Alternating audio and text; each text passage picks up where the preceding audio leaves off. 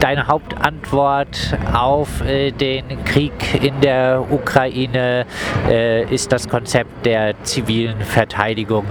Vielleicht äh, dazu ein paar Worte. Wie soll das äh, funktionieren, auch angesichts dessen, dass es äh, von Seite Russlands bekannt gewordene Massaker wie Butscha ja äh, auch jenseits der militärischen Auseinandersetzung dort äh, gegeben hat. Wie kann dieses Konzept zivile Verteidigung funktionieren? Das ist jetzt eine theoretische Antwort, weil der Krieg läuft seit einem Jahr militärischer Verhochtouren. Die Ukraine hat, und das ist ihr gutes Recht, sich für die militärische Verteidigung entschieden. Ähm, ich hätte mir gewünscht, dass man soziale Verteidigung anwendet, sprich alle Formen des zivilen, nicht militärischen Widerstandes, den wir ja von vielen Ländern her kennen. Nehmen wir mal die Besatzungsmacht Indien, Besatzungsmacht England in Indien und der gewaltfreie Widerstand von Gandhi, aber viele andere Beispiele. Äh, ist nicht passiert. Äh, Im Gegenteil, ich finde, dass beide Seiten Öl ins Feuer gießen. Natürlich, das ist auch ziemlich klar zu sagen, der Aggressor heißt Russland. Der Völkerrechtsbrecher heißt Russland mit seinen Militärs und er verübt einen sehr barbarischen, grausamen Krieg in der Ukraine. Ähm, das heißt, dass die Ukrainer jetzt, nachdem sie schon weit über 100.000 Soldaten verloren haben und mehr als 40.000 Zivilistinnen und Zivilisten jetzt nicht umswitchen und sagen, jetzt machen wir soziale Verteidigung, kann ich nachvollziehen. Aber umgekehrt, ähm, wir sind jetzt nach einem Jahr in der Eskalationsspirale der Gewalt und Gegengewalt drin. Das heißt, auch die militärischen Mittel haben nicht das erbracht, was man wollte. Es ist eigentlich so eine Art Stellungskrieg um, um, um, ein paar Kilometer vor und zurück, um einzelne Dörfer, die man erobert oder wieder rückerobert. Und ich sehe auch nicht, dass sich daran was ändern wird, weil die Russen schieben unendlich Waffen und Soldaten an die Front, verheizen auch unglaublich viel junge nicht kriegswillige Menschen, die sie in Panzer stecken und denen sie Gewehr in der Hand drücken. Und wer da desertiert, wird erschossen, standrechtlich. Und die Russen weichen auch keinen Zentimeter zurück, ganz im Gegenteil. Sie haben Interesse daran, mehr Gebiete zu erobern und umgekehrt. Äh, wenn ich Herrn Zelensky höre oder Herrn Melnik, da geht es ja darum, dass jeder Quadratmeter besetzten Landes in der Ukraine militärisch rückerobert wird. Also in dieser Phase müssen wir nicht über soziale Verteidigung sprechen, sondern wenn ich eine Idee habe mit sozialer Verteidigung, heißt, dass man die trainieren muss dass man die in vielen Ländern üben muss, dass man sie übrigens auch in Städten üben muss. Da kommen wir auf euch wieder zu, weil wir das Konzept der Friedensstadt Freiburg vorlegen werden. Und dass man in die Zukunft blicken sagt, äh, wir brauchen Friedenslogik statt Kriegslogik. Jetzt ist die einzige Antwort, die ich geben kann, wie dieser Krieg beendet werden kann, dann, wenn es einen neutralen Verhandlungspartner gibt, Beispielsweise die Vereinten Nationen, die in sich gespalten sind, gar keine Frage, äh, aber die die Weltfriedensorganisation darstellen. Antonio Guterres ist noch nicht verbrannt. Er könnte die Russen, die Ukrainer und die Amerikaner an einen Verhandlungstisch auf neutralem Boden bringen, zum Beispiel in Genf oder in Wien, und dann ohne Vorbedingungen in Verhandlungen treten und dann ein Konzept anstreben, das beide Seiten hoffentlich zähneknirschend akzeptieren. Trotzdem noch ein paar Worte zum äh, Konzept der sozialen Verteidigung. Ist eigentlich für mein Empfinden ein sehr überraschendes insofern, als dass es eine wissenschaftliche Studie gibt, uh, Why Civil Resistance Works, warum ziviler Widerstand funktioniert, herausgegeben bereits im Jahr 2011 von zwei amerikanischen, US-amerikanischen Friedensforscherinnen, nämlich Erika Genevieve und Maria Stefan. Und die haben sage und schreibe 323 kriegerische Auseinandersetzungen, Kriege, auch Aufstände untersucht und kommen zu dem klaren Ergebnis, dass der nicht militärische Widerstand doppelt so erfolgreich ist wie der militärische. Aber dass es natürlich keine Garantien in die eine oder in die andere Richtung gibt, dass äh, Widerstand gebrochen werden kann, sonst würde man das Konzept ja anwenden. Ähm, das eine oder das andere. Aber klipp und klar, Ähm, 60 Prozent der zivilen Aufstände waren erfolgreich bei 323 untersuchten Auseinandersetzungen und etwas über 20 Prozent der militärischen waren erfolgreich. Kommen wir zu deiner äh, Rede äh, beim Freiburger Ostermarsch. Du hast jetzt auch im Interview äh, gesagt und das auch am, relativ am Anfang von der Rede gesagt, äh, dass du bedauerst, dass die Ukraine die, die russische Armee nicht äh, hat einmarschieren lassen und dann eben dieses Konzept der zivilen Verteidigung äh, angewendet hat. Ist es wirklich angebracht, damit in gewisser Weise das Selbstverteidigungsrecht in Frage zu stellen? Nein, das ist es nicht. Es gibt Artikel 51 der UN-Charta, die sagt, dass ein Staat das Recht zur kollektiven Verteidigung hat. Übrigens auch zur individuellen Verteidigung. Ähm, das maße ich mir nicht an und ich würde auch nicht sagen, ähm, dass ich den Ukrainern einen Ratschlag zu geben habe, wie sie sich zu verhalten haben. Ich kann nur sagen, wenn man jetzt mal auch über Ukraine hinausdenkt und sagt, wie schaffen wir es, diese unsägliches, dieses unsägliche Monster von Krieg, das im Moment ja an 25 Ländern und Orten dieser Welt ganz bestialisch wütet, und der Ukraine-Krieg ist einer von 25, äh, zu zähmen, dann halte ich für die Zukunft ausgerichtet ähm, das Konzept der sozialen Verteidigung mit seinen wesentlich höheren Erfolgschancen als der militärischen Verteidigung erstmal als diskussionswürdig, äh, auch untersuchungswürdig und, wo immer es geht, umsetzungswürdig. Du hast vorhin die hohen Opferzahlen des Krieges erwähnt. Ich habe immer mal wieder jetzt so, zumindest mein Eindruck ist, dass diese hohen Opferzahlen medial gar nicht so wahnsinnig präsent sind. Äh, sterben auf beiden Seiten zahlreiche Menschen. Es geht aber eher äh, eigentlich um äh, Frontverläufe. Äh, zumindest mein Eindruck, dass die Todeszahlen da gar nicht so äh, wahnsinnig präsent sind im äh, medialen Fokus. Ähm, ja, trotzdem die, die, Frage, wenn jetzt äh, solche Verhandlungen äh, kämen äh, und dann eventuell es auch notgedrungen Zugeständnisse an den russischen Aggressor äh, gibt, lädt das dann nicht Putin doch ein, nach einer gewissen Zeit äh, doch sich zum Beispiel nach Moldau zu wenden? Also ich kann das Argument gut nachvollziehen, weil in dem Moment, wo man einem Aggressor, der völkerrechtswidrig vorgeht ähm, und Gebiete besetzt und annektiert, sagt so, das hat sich jetzt gelohnt für dich, ähm, dann macht er weiter. Es hat sich noch nicht gelohnt.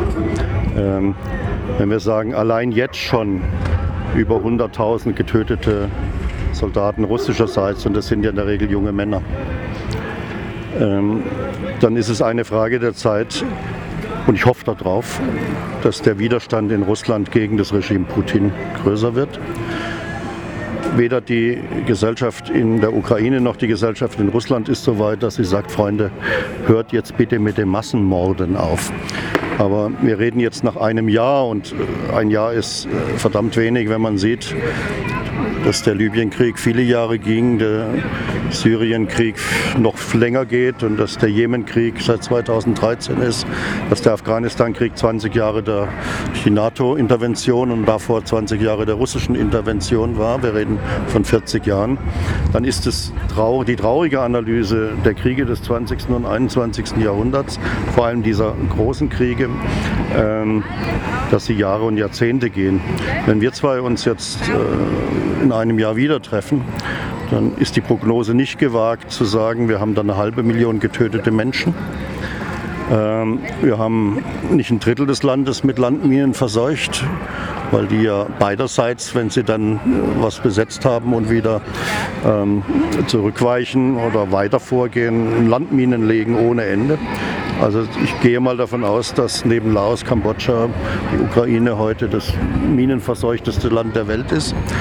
Ähm, dass hunderte von Dörfern und viele Städte bis auf die Grundmauern zusammengeschossen sind äh, und wir uns in einem Jahr treffen und feststellen, der der militärische Sieg der einen oder anderen Seite hat nicht geklappt.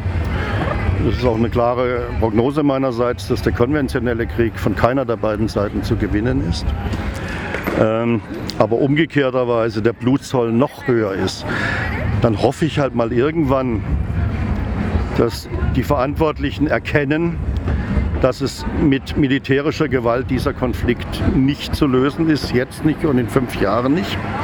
Ganz im Gegenteil. Ich habe sogar die Befürchtung, nachdem ich mich damit beschäftigt habe, wie die amerikanische Seite, das amerikanische Pentagon, das Verteidigungsministerium die Gefahr eines Atomkriegs einschätzt, dass irgendwann, falls es gelingen sollte mit den unendlichen Waffenlieferungen, die der Westen da vollzieht, 10 Kilometer, 20 Kilometer, 30 Kilometer in die Ostukraine vorzustoßen, dass die Russen sagen, jetzt ist finito und dann die ersten sogenannten kleinen taktischen Atombomben abgeworfen werden auf dünn besiedeltem Territorium in der Ukraine. Taktische Atomwaffen heute sind in der Sprengkraft größer als Hiroshima und Nagasaki also unglaublich vernichtend, aber sie sind harmlos im Vergleich zu Mittelstreckenraketen oder den Interkontinentalraketen. Und irgendwann wird dieser Punkt kommen und davor warnen ja Generäle oder Ex-Generäle wie der General Fatt, der die Bundeskanzlerin ja lange Jahre beraten hat. Er sagt, es wird irgendwann der Punkt kommen auf No Return, wo beide Seiten sagen, jetzt wollen wir eigentlich gar nicht mehr, weil wir merken, jetzt wird es brandgefährlich. Aber wir kommen nicht mehr raus, weil die Russen haben dann Atombomben abgeworfen. Wie gesagt, Anführungszeichen kleine taktische. Und dann sagt die NATO, so geht's nicht. Wir werfen auch eine Atombombe auf Petersburg oder eine andere Stadt und dann kriegst du das nicht mehr in den Griff. Und deswegen ist unsere Aufgabe, egal ob wir jetzt für Waffenlieferungen oder gegen Waffenlieferungen sind, egal ob wir jetzt für militärische Interventionen oder für zivile Maßnahmen sind, ist unsere gemeinsame Aufgabe, finde ich, jetzt nach vorne zu blicken und uns der Frage zu stellen, wie kriegen wir diesen Krieg in der Ukraine deeskaliert? Wie kriegen wir Feuerpausen vereinbart? Wie kriegen wir langfristige Waffenstillstandsabkommen vereinbart? Und wie kann es dann, Modell Guterres, Vereinte Nationen, dazu kommen, dass wir beispielsweise neutrale Zonen in der Ukraine schaffen, die dann von den Vereinten Nationen garantiert werden, durch dort Stationierung von Blauhelmen beispielsweise und durch Verträge, die die Amerikaner, die Russen und die Ukraine unterschreiben. Jürgen, einen kleinen Themenwechsel müssen wir doch auch noch machen rund um den Ostermarsch. Äh, äh, Gibt es innerhalb der Linken auch äh, Diskussionen? Auch bei Radio Dreieckland gab es äh, einen Beitrag, der äh, der im Allgemeinen gefasst Friedensbewegung ein, eine mangelnde Abgrenzung gegenüber Querdenken, äh, dieser Querdenkenbewegung vorgeworfen hat. Äh, hier bei der Eröffnung äh, der Kundgebung äh, gab es eine klare Aussage, dass äh, Gruppierungen wie Frei sein Freiburg hier nicht erwünscht sind, die aber durchaus nicht zu so knapp teilgenommen haben an der Kundgebung. Fehlt es da noch an jetzt in der Vergangenheit an ein bisschen striktere Abgrenzung? Also zwei Sachen. Erstens, ich finde, dass das ähm, Freiburger Friedensbündnis das ja in den Aufruf formuliert haben, dass wir mit Menschen dieser Denkrichtung und auch mit Rechten und Ultrarechten nichts zu tun haben wollen. Die VVN ist dabei als antifaschistischer Verband und es, es sind unsere politischen Gegner. Man kann es nicht anders formulieren. Also es sind nicht irgendwelche Mitläufer, die man jetzt halt mitlaufen lässt. Aus meiner Sicht sind es politische Gegner. Ich habe heute viele Interviews gegeben, Radiointerviews über den Tag hinweg und wurde zuweilen tatsächlich immer wieder mit dieser Frage konfrontiert. Und ich kann nur für mich auch eine ganz klare Aussage treffen.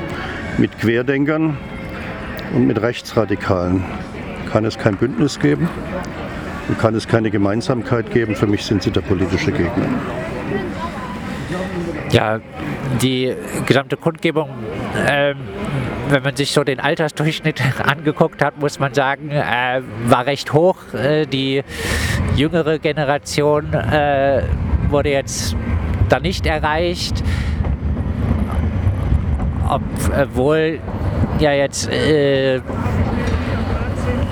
der Krieg in der Ukraine äh, auch hier durchaus Auswirkungen hat. Das 100 Milliarden Programm äh, für, für, die Bundeswehr ähm, wurde re recht schnell verabschiedet äh, für die Kindergrundsicherung. Soll dann kein Geld äh, mehr äh, da sein. Ähm, ja, vielleicht auch abschließend so ein bisschen ähm, machen dir solche äh, diese Entwicklung auch der Militarismus, der voranschreitende Militarismus. Äh, Cem Özdemir sagt jetzt, die freien Tage will er bei der Bundeswehr äh, verbringen, äh, lässt sich schön im Flecktarn abbilden. Äh, machen dir diese Entwicklung Angst und äh, wie reagiert man darauf? Also das sind jetzt viele Antworten, aber bleiben wir mal bei Cem, weil ich war ja bis zum Jahr 2000 Mitglied der Grünen. Ich war im Landesvorstand der Grünen und Cem war mit mir Landesvorstandsmitglied, also ich kenne ihn sehr gut. Es gab mal im Jahr 1993, also sehr früh, eine, ein Treffen des Landesvorstands und der Landtagsfraktion im Schwarzwald und äh, es waren 16 Vertreter da und es wurde abgestimmt mit 15 zu 1 für Waffen für Bosnien. Ich war die eine Gegenstimme. Ähm, also ich kenne die Entwicklung der Grünen in Baden-Württemberg und der Realo-Grünen sehr gut. Am 14. Juni erscheint äh, mein autobiografisches Buch, Einschüchtern zwecklos. Ähm, eigentlich ein Mutmachbuch, wie man Widerstand leisten kann, aber es wird auch ein zwei Stellen des Buches sehr intensiv über die Grünen gehen und deren Wandel von Basisgrünen, Basisfriedensbewegten Grünen zu NATO-Olivgrünen. Und da ist Cem ein leuchtendes Beispiel dafür, dass er einen Stahlhelm trägt und die Uniform anzieht. Ähm, leuchtend im negativen Sinne. Ähm, zurück zu dieser Ausgangsfrage. Ja, äh, wir haben natürlich äh, nicht nur in der Friedensbewegung, aber auch in der Friedensbewegung das Problem, dass wir die Anbindung an die Jungen noch nicht so haben, wie wir sie uns wünschen. Vor zwei Jahren hätte ich gesagt, da ist noch ein Riesenberg vor uns. Jetzt sage ich, ich sehe zumindest mal die Treppe, die diesen Berg hochführt, weil es gibt, äh, weil ich ja bundesweit tätig bin, durchaus Gespräche und Kontakte zu Friday for Future oder dem Aspekt, Krieg ist die schlimmste Form der Umweltzerstörung. Und es gab heute ein wunderbares Bündnis mit dem DGB und Verdi und den Gewerkschaftskolleginnen. Ich sage es, weil ich ja selber aktiver Gewerkschafter bin ähm, mit großer Freude, dass wir das Bündnis heute geschmiedet haben. Sozialer Bewegung und Gewerkschaft lässt hoffen auf die Zukunft, dass wir wünsche ich mir zumindest, äh, gemeinsam mit Friday for Futures und gemeinsam mit den Kolleginnen und Kollegen weiter auf die Straße gehen und Waffenstillstand und Friedensverhandlungen fordern.